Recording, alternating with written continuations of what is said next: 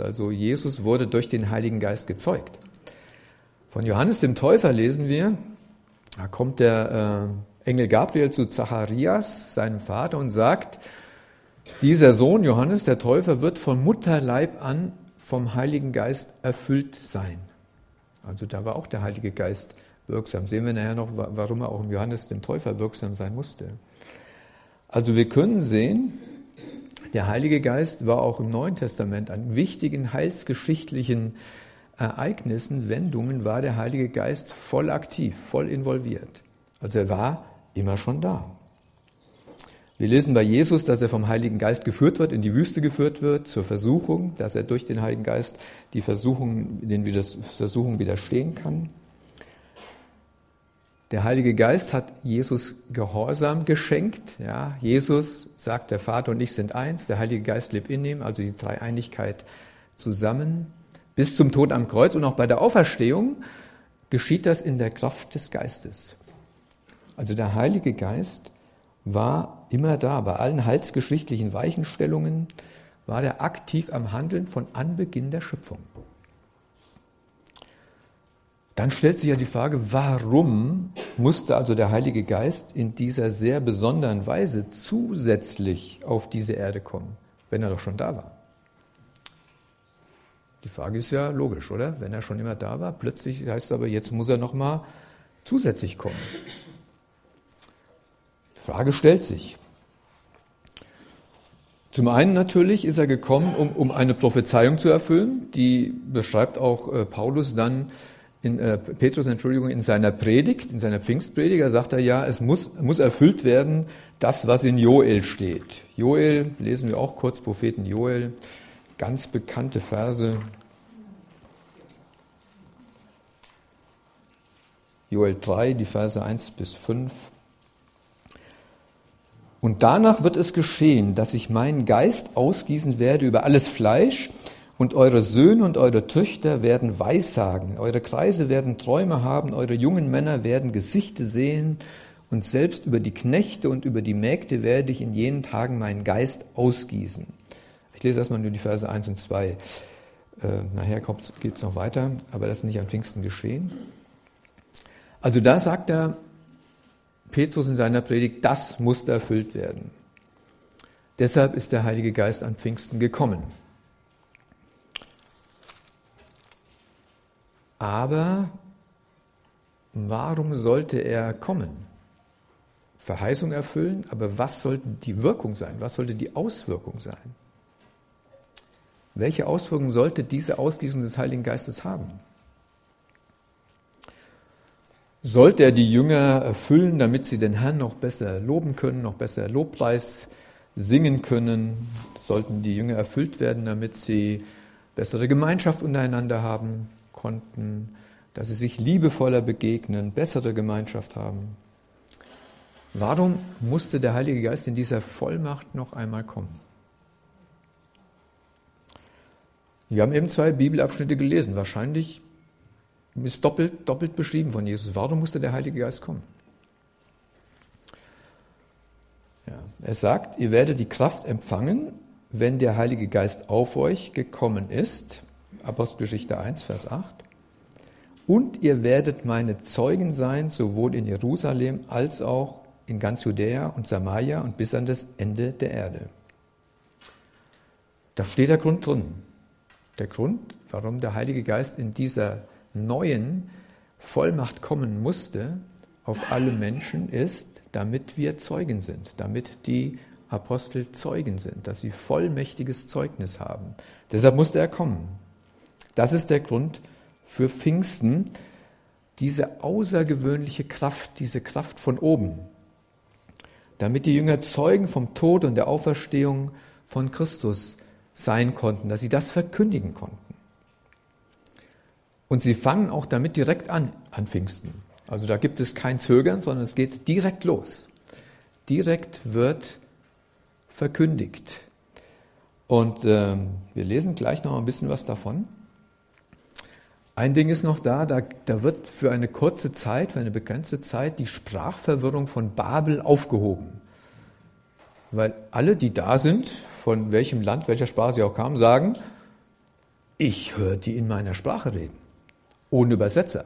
Also es gab keinen Übersetzer, sondern jeder hat jemand in seiner Sprache reden hören, verkündigen hören.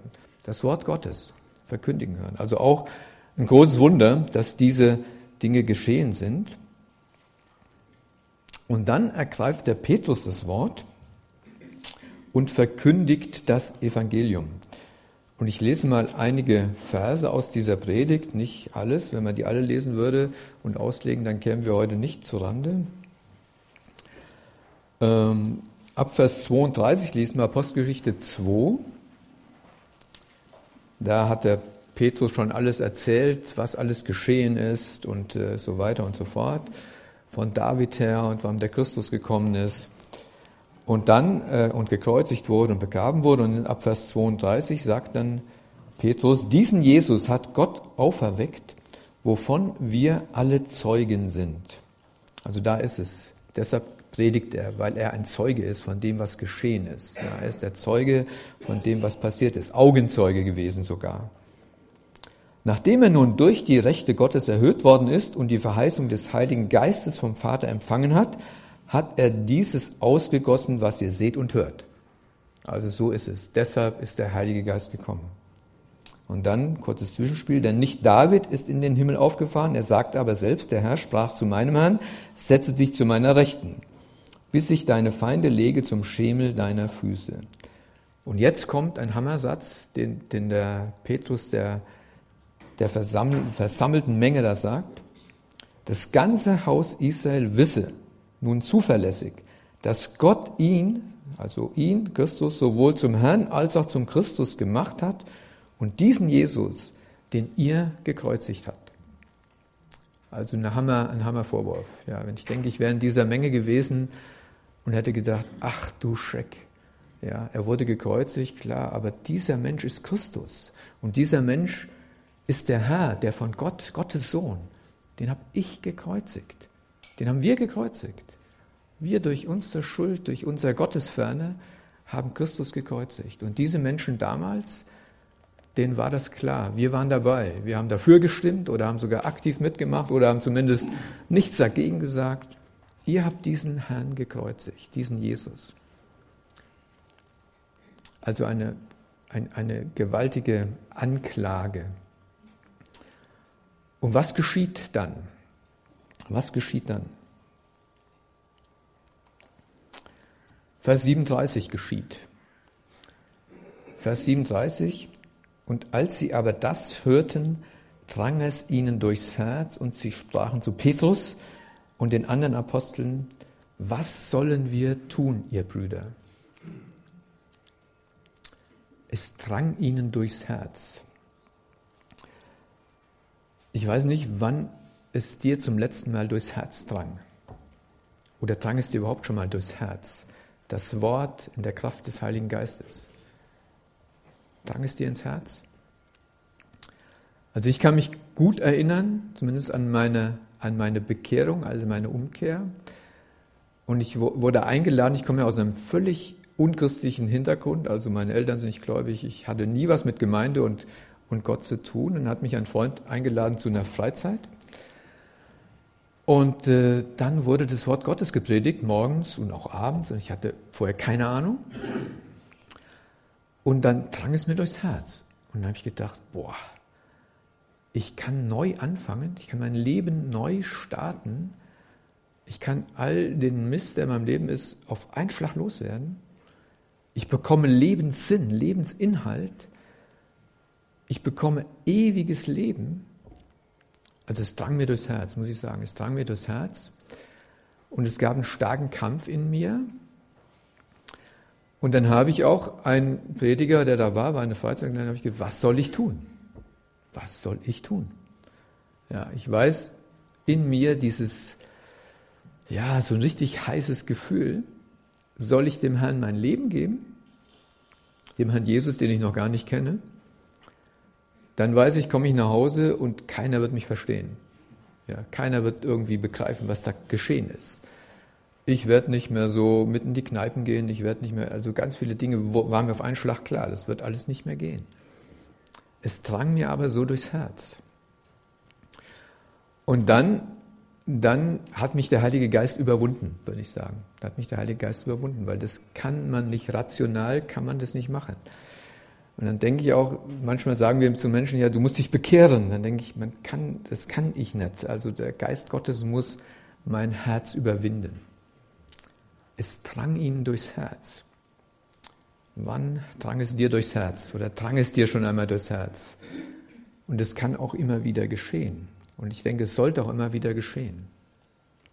Und ich habe, mir fiel, fiel ein Vergleich ein, der war schon interessant, ein bisschen, ein bisschen crazy, würde ich jetzt sagen. Ja. Äh, und zwar hatte ich vor mehr als zehn Jahren einen Herzinfarkt. Und Gott hat mich errettet daraus, muss ich sagen. Und das Erste, was die Ärzte machen, sie geben einem Morphin. Und das war ein Hammergefühl.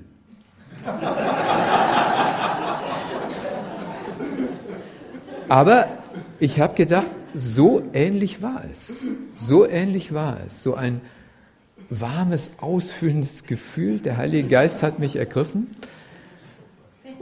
Und dann kann ich auch verstehen, ein Stück verstehen, wenn steht im Epheserbrief, ja, beraucht euch nicht mit Wein, sondern werdet voll des Heiligen Geistes. Dann denke ich mir, aha, da ist ein bisschen Zusammenhang. Also wenn der Heilige Geist dich erfüllt, dann hat es auch eine positive, gefühlsmäßige Auswirkung. Das glaube ich. Das habe ich auch erlebt. Ja. Das ist leider nicht immer da. Das bedauere ich. Dann denke ich, oh, das liegt ein bisschen an mir. Gehen wir mal einen Schritt weiter. Wir kommen nachher nochmal zurück äh, zu, zu dieser Vollmacht. Gehen wir mal einen Schritt weiter. Sagen wir mal, du warst jemand von den Zuhörern. Ich war jemand von den Zuhörern. Es drang uns durchs Herz. Wir haben Buße getan, taufen lassen und den Heiligen Geist empfangen.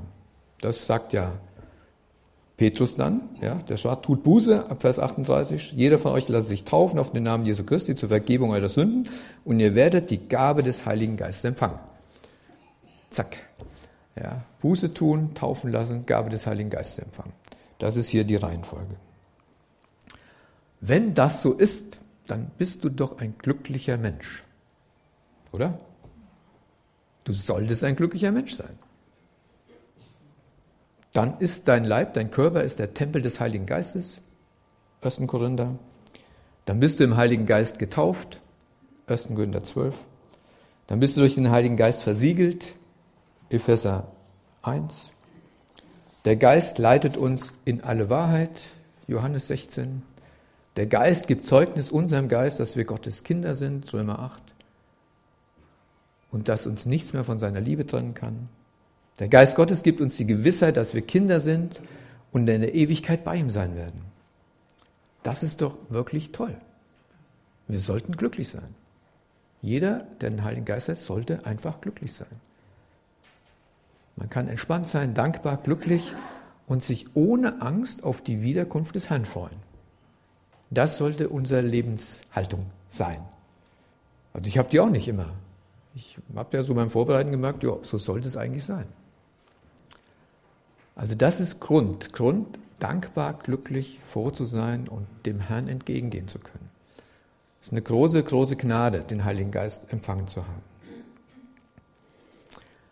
Aber bis der Herr wiederkommt oder bis wir zum Herrn gehen, sollen wir auf dieser Erde wirken. Und auch davor, dafür hat Gott vorgesorgt und auch der Heilige Geist. Dafür ist der Heilige Geist gekommen. Das ist sogar ein Kennzeichen der Gotteskinder. Das lesen wir in Römer 8, Vers 14. Ja, die der Geist Gottes leitet oder führt, das sind Kinder Gottes. Luther schreibt da sogar treibt, die der Geist treibt. Also ein bisschen so mit Peitsche so. Die der Geist treibt, die sind Kinder Gottes. Steht aber geleitet wird oder geführt wird oder deren Leben ganz vom Heiligen Geist bestimmt wird. Das sind Kinder Gottes. Das ist ein Kennzeichen, dass der Geist Gottes unser Leben bestimmt, unser Leben leitet.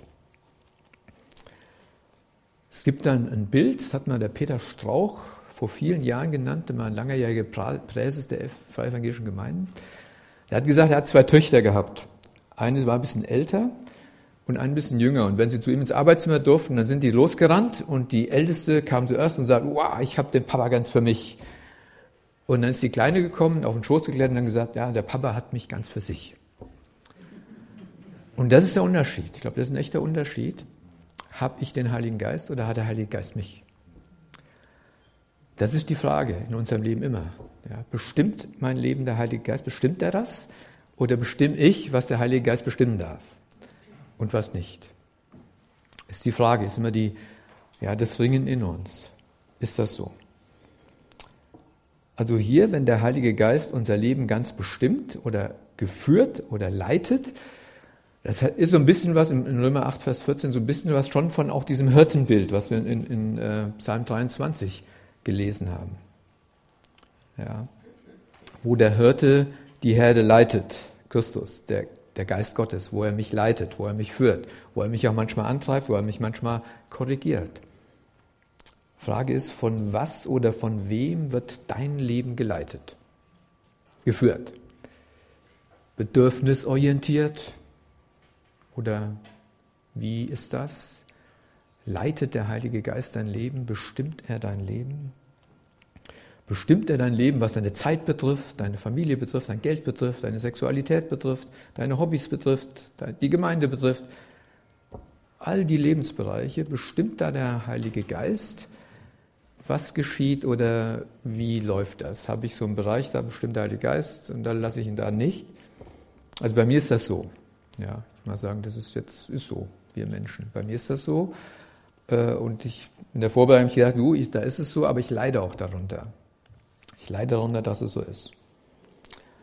Und dachte schon halt praktisch, wie, wie leitet der Heilige Geist? Dachte mir, die Denise war in Santos.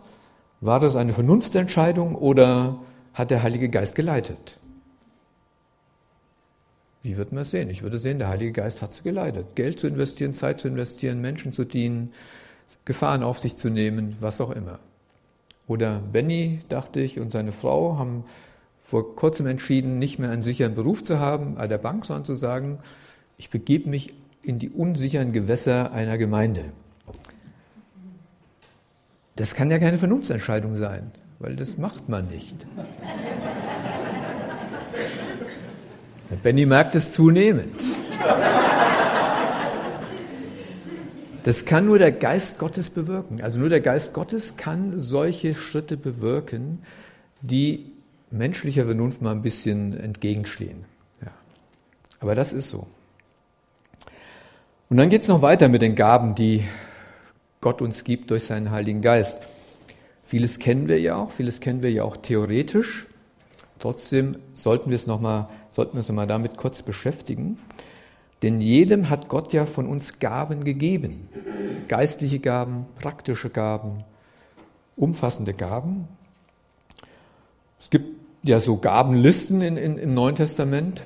Also ich lese mal ähm, zwei, könnten wir mal kurz, kurz was nehmen. Römer 12.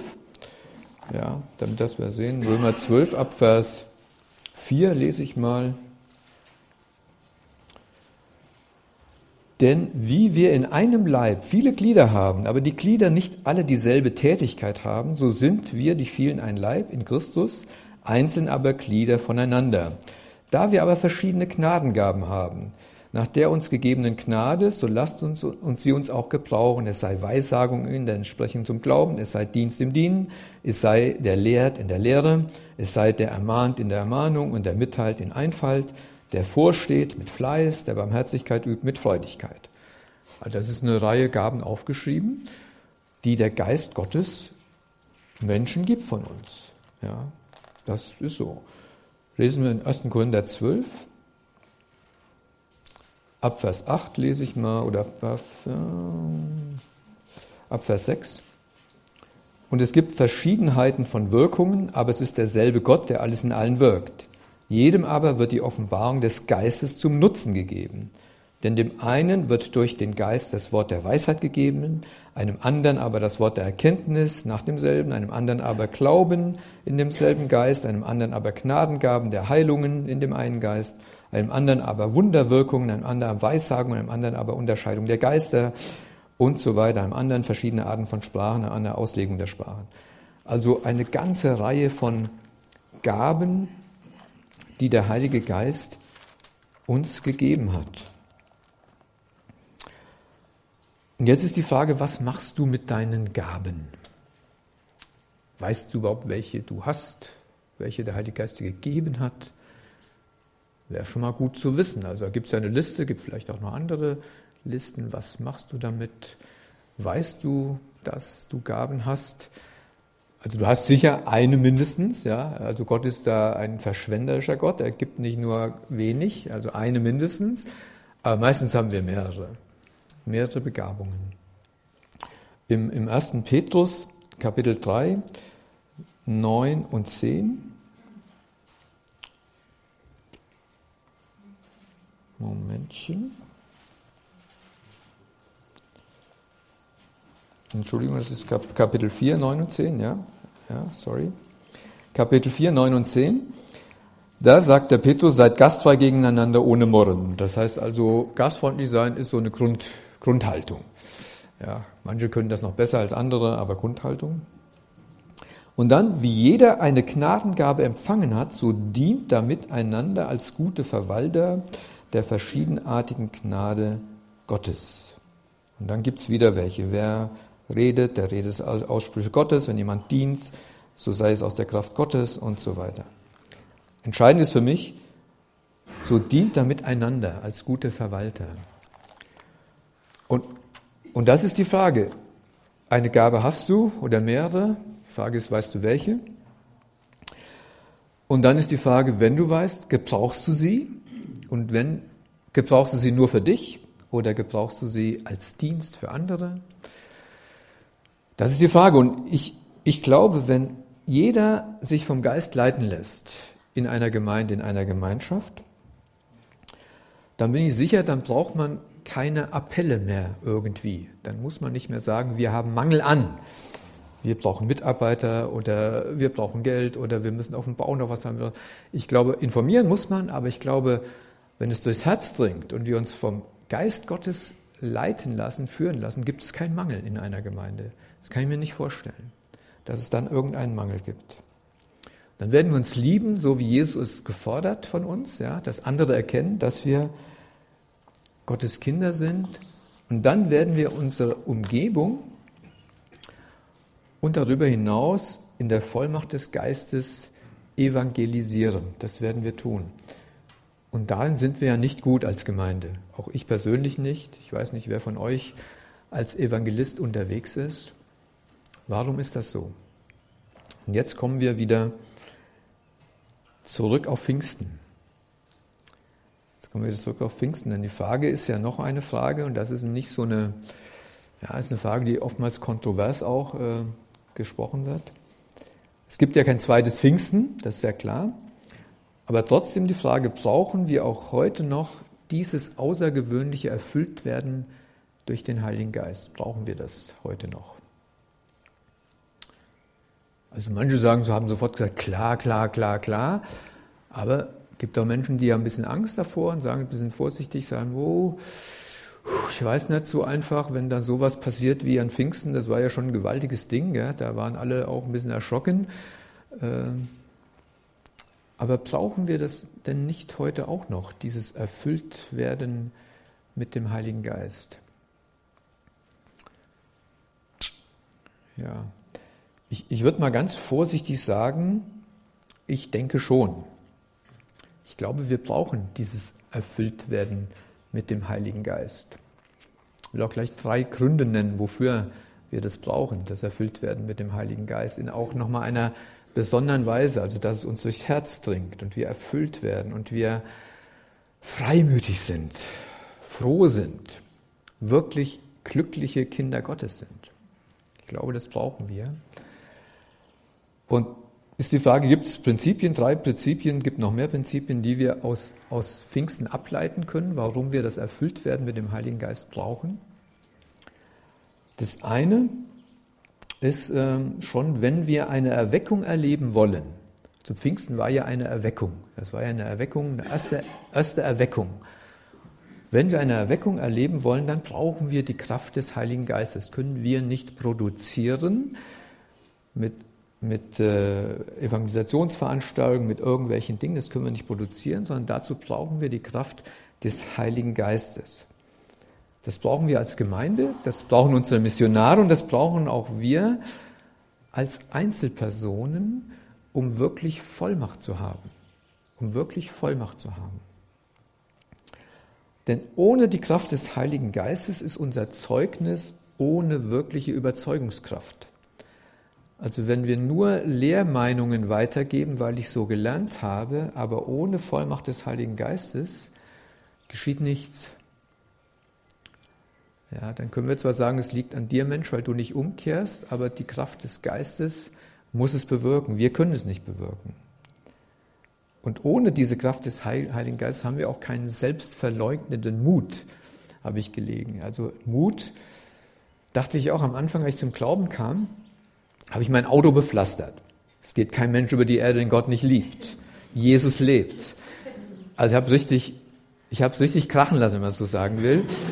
Und, und meine Arbeitskollegen, ich habe damals bei der Bahn gearbeitet, ja klar, die kamen, was ist mit dir los, was ist denn jetzt passiert? Gell? Konnte ich ein Zeugnis geben. Das war eine interessante Sache. Oder im Zug, dann habe ich halt Bibel gelesen. Warum liest du die Bibel? Und ich habe gemerkt, wie das nach und nach bei mir weniger geworden ist. Und diese selbst, weil ich dachte, okay, was werden die anderen denken? Ich fahre auch nicht immer so richtig gut oder Auto, so dass es den Regeln entspricht, sagen wir, dann steht sowas hinten drauf.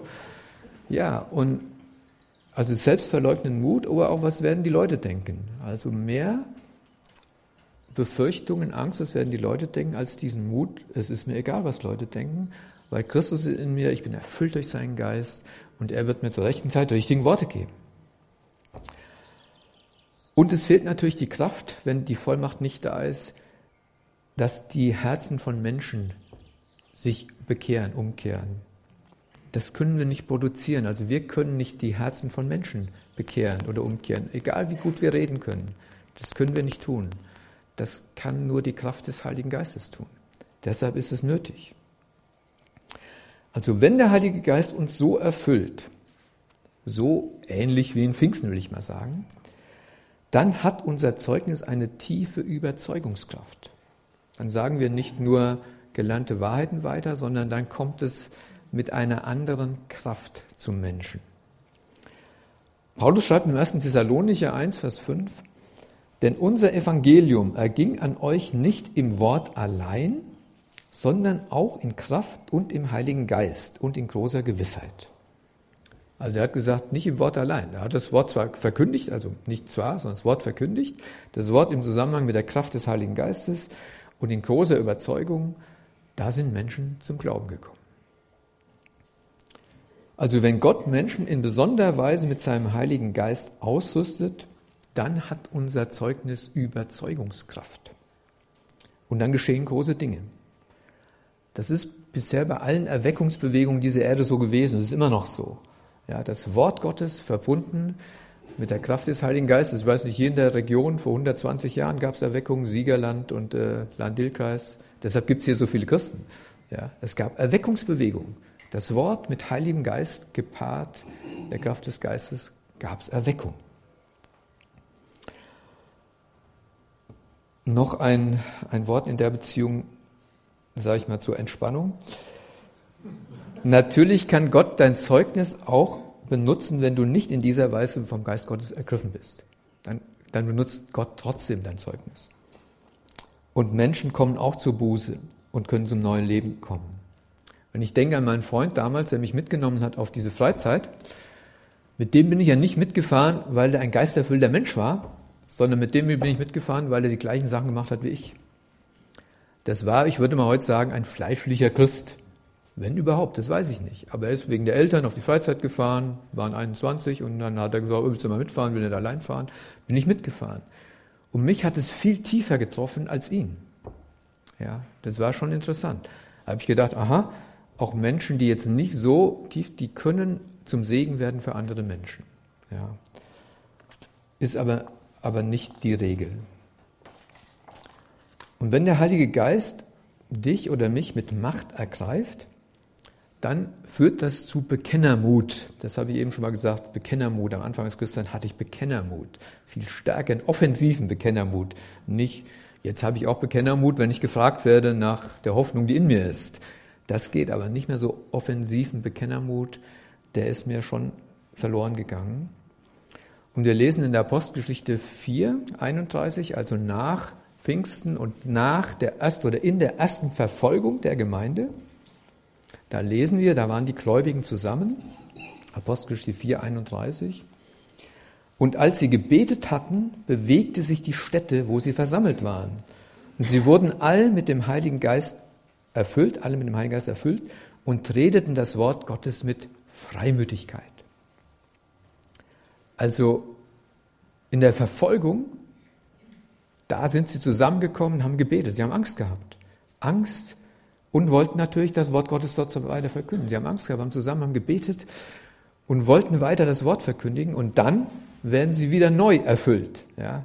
Also ist ja schon nach Pfingsten, ist nicht so also wichtig, neu erfüllt. Die Stätte bebte, es war also, ju, ich meine, da hat sich mancher auch erschrocken. Die Erde bebte, die, die Stätte bebte und sie wurden mit Kraft erfüllt und reden das Wort mit Freimütigkeit. Sie haben weiter das Wort Gottes verkündigt unter Verfolgung. Ja, obwohl sie wussten, das wird schlimme Folgen für uns haben, haben sie das Wort Gottes verkündigt. Und Paulus schreibt an Timotheus ja in 2. Äh, Timotheus 1, Vers 7, denn Gott hat uns nicht einen Geist der Furchtsamkeit gegeben, sondern der Kraft und der Liebe und der Zucht. Also nicht der Furchtsamkeit, sondern der Kraft und der Liebe und der Zucht. Ja. Woher kommt der Mut zum Bekenntnis? Bekenntnis aus dem Erfülltsein mit dem Heiligen Geist. Woher kommt der Mut zum Leiden? Aus dem Erfülltsein mit dem Heiligen Geist. Also alle Märtyrer dieser Erde, die den Löwen zum Fraß vorgeworfen haben, haben sie ja in Rom, sieht man hier bei Nero, sie singen, sie singen, sagt er immer, als sie da äh, sterben mussten, von wilden Tieren zerrissen wurden, haben sie Loblieder gesungen. Das kann man ja nur, wenn man erfüllt ist mit dem Heiligen Geist. Das kann man ja nicht produzieren. Da kann man nicht sagen, ja, ich, ich will mich jetzt mal gut fühlen, weil man fühlt sich nicht gut. Aber das kann man nur, wenn man erfüllt ist mit dem Heiligen Geist. Also wir brauchen diesen, ich würde es mal nennen, übernatürlichen Mut, um Menschen offensiv das Wort Gottes weiterzusagen, diesen übernatürlichen Mut. Und das andere ist noch, wir brauchen diese Kraft, damit Sünder überführt werden. Weil wir können das nicht machen. Das kann nur die Kraft des Heiligen Geistes tun. Ich habe eben schon mal äh, zitiert hier Gabriel, äh, Engel Gabriel, der zu Zacharias kam und sagt, ähm, dieser Sohn, Johannes der Täufer, und 1. Äh, äh, Lukas 1, Vers 15 und folgende, da steht dann weiter, und er wird schon vom Mutterleib an mit dem Heiligen Geist erfüllt werden, und dann, und viele Söhne Israels wird er zu dem Herrn bekehren. Also auch bei Johannes haben sich ja Menschen bekehrt. Sie sind, haben Buße getan, haben sich taufen lassen, weil er voll Heiligen Geistes war, weil Gott ihn in seinem Geist gebraucht hat. Und in Apostelgeschichte 11, 24 steht über Barnabas, denn er war ein guter Mann und voll Heiligen Geistes und Glaubens und eine zahlreiche Menge wurde dem Herrn hinzugetan. Also er war ein Mann voll Heiligen Geistes und Glaubens. Also voll Heiligen Geistes. Das ist kein Automatismus, ja, das muss man auch immer sagen bei Gott. Man kann sagen, wenn ich jetzt auch bete, dass voll Heiligen Geistes, dann bekehren sich Menschen. Das ist nicht so, das ist immer in das Belieben des Herrn gestellt. Der Geist weht, wo er will, heißt es. Und Menschen bekehren sich, wenn Gott es will. Ja. Aber wenn wir nicht voll Heiligen Geistes das Evangelium verkündigen, dann ist es fast nicht möglich, dass sich Menschen bekehren. Wir brauchen diese besondere Kraft, weil unser menschliches Herz so hart ist und sich nicht Gott zuwenden will. Ich weiß nicht, wer sein Herz kennt. Mein Herz ist hart. Ja, immer wieder neu hart. Und ich brauche immer wieder die Durchdringung des Herzens durch das Wort und den Heiligen Geist, damit es weich wird, dass es aufnahmefähig wird, dass ich umkehre zum Herrn. Und das Herz eines Menschen, der Gott nicht kennt, das ist auch ganz hart. Das kann nur durchdrungen werden durch das Wort und durch den Heiligen Geist. Da bewegt sich jetzt auch was. Aber so ähnlich ist es. Ich meine, das war der Wind, ja. Das war der Wind. Und wir können den Wind nicht sehen, wir spüren es nur. Und den Heiligen Geist können wir nicht sehen, den können wir erfahren, erleben, ja. Wir brauchen seine Kraft, um unser Zeugnis kraftvoll und klar verkündigen zu können und Menschen, damit Menschen umkehren zu dem lebendigen Kopf. Deshalb brauchen wir diese Kraft des Heiligen Geistes. Die Kraft kommt von Gott und wenn wir als Calvary Chapel Herborn, als Gemeinde oder mit anderen Gemeinden zusammen innerhalb der Allianz uns eine Herausforderung stellen wollen, Herborn und Umgebung zu evangelisieren, das heißt mit ganzer Überzeugung, mit selbstverleugnetem Mut, damit Menschen gerettet werden, dann geht es nur, wenn wir in besonderer Weise vom Geist Gottes dazu getrieben, geleitet, geführt werden und auch bevollmächtigt werden. Wir können Programme aufstellen, das können wir alles machen. Aber wenn der Geist Gottes uns nicht bevollmächtigt und nicht treibt und nicht antreibt dazu, dann bleiben es Programme. Und dann bleibt es eine, wie soll ich da mal sagen, Befriedigung des schlechten Gewissens oder sowas. Aber dann hat es keine Macht, dann hat es keine Vollmacht. Sind wir zufrieden mit unserem geistlichen Stand, mit unserem Zeugnis für Christus? Jetzt kommen wir so ans Ende. Es gibt ein paar Fragen, die man mitnehmen kann. Bist du zufrieden mit deinem geistigen Stand, mit deiner, deinem Zeugnis für Christus? Also ich bin bei mir nicht zufrieden. Wenn man nicht zufrieden ist, ist es nicht toll, aber ehrlich. Wenn man zufrieden ist, dann ist es toll und dann sollte dieser Mensch oder diese Menschin, diese Menschen uns sagen, wie sie erfüllt wurden und warum sie immer wieder erfüllt sind. Das wäre gut, ein Zeugnis zu haben. Oder haben wir uns mit unserer Schwachheit abgefunden, uns eingerichtet auf so einem bestimmten Level und sagen, gut, ich lebe hier als Christ und es ist auch alles gut, aber so eine besondere Vollmacht und das ist mir auch ein bisschen, macht mir ein bisschen Angst auch. Das will ich lieber nicht. Ich will lieber geordnet so weiterleben und nicht die Lebendigkeit des Geistes Gottes in meinem Leben spüren. Das kann ja sein, das ist auch verständlich, ja, aber die Frage, ist es richtig? Oder stellen wir uns der Verheißung von, von Jesus, der sagt, ihr werdet Kraft empfangen. Ihr habt, die, ihr habt nicht einen, einen, einen schwachen Geist empfangen, sondern der Kraft. Ja. Ist das so? Was sollen wir tun? Was sollen wir persönlich tun? Was sollen wir als Gemeinde tun? Das wäre jetzt nochmal eine längere Predigt. Ich denke, eins können wir immer tun, das ist dafür zu beten. Also was in Apostelgeschichte 4,31 ist, sie waren zusammen und sie haben gebetet. Und sie wollten aber auch die Kraft von oben haben die Kraft Gottes haben, den Heiligen Geist haben, dass der Heilige Geist uns erfüllt. Das ist die Frage, will ich das? Wollen wir das? Dafür sollten wir beten, ob wir das wollen oder nicht. Ja. Wir sollten den Herrn fragen, dass er uns in einer guten und richtigen und biblischen Art und Weise mit dem Geist Gottes erfüllt, dass wir Vollmacht haben. Ich wünsche mir Vollmacht. Ja. Dass der Herr uns so leitet. Ich gebe euch vier Fragen mit, äh, kann man in den Chapel Groups in der Woche bearbeiten oder persönlich bearbeiten und äh, ja, mal darüber nachdenken. Erste Frage ist, wann ist es mir so richtig durchs Herz gegangen? Ist es dir jemals durchs Herz gegangen? Dein Herz durchdrungen? Hat das Wort und der Geist dein Herz schon mal durchdrungen? Ja, wann war das und wie war das? Zweites, wie lasse ich mich vom Heiligen Geist in meinem Leben leiten, in meinen Lebensbereichen? Wie lasse ich, wie, wie geht das? Wie lasse ich das leiten? Da kann man sich mit anderen auch äh, austauschen. Wie geht es? Dritte Frage wäre, kenne ich meine Gaben, die der Geist mir gegeben hat? Kenne ich die? Und dann die Frage natürlich, die dann anschließt, wo diene ich mit meinen Gaben? Tue ich das? Also ich wiederhole es nochmal kurz. Ja. Wann ist es mir mal richtig durchs Herz gegangen, das Wort im Geist, in Vollmacht? Wie lasse ich mich vom Geist leiten in meinem Leben, in meinem gesamten Leben? Habe ich den Heiligen Geist oder hat der Heilige Geist mich? Ja. Kenne ich meine geistlichen Gaben, überhaupt meine Gaben? Und wie und wo diene ich mit meinen Gaben? Ich möchte noch kurz mit uns beten, ihr könnt sitzen bleiben. Ja, himmlischer Gott und Vater, wir danken dir dafür, dass du deinen Geist auf diese Erde geschickt hast und dass du, Heiliger Geist, kraftvoll wirken willst auf diese Erde. Du tust es immer noch. Ja, du segnest uns, du gibst uns Gewissheit, dass wir deine Kinder sind. Du hast uns versiegelt für die Ewigkeit, Herr, das ist wunderbar.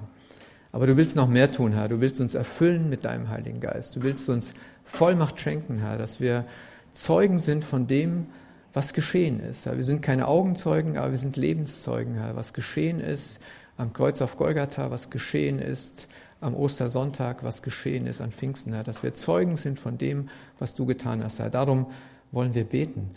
Und ich danke dir, Herr, dass du gegenwärtig bist und dass wir dich loben und dich preisen dürfen, Herr. Amen.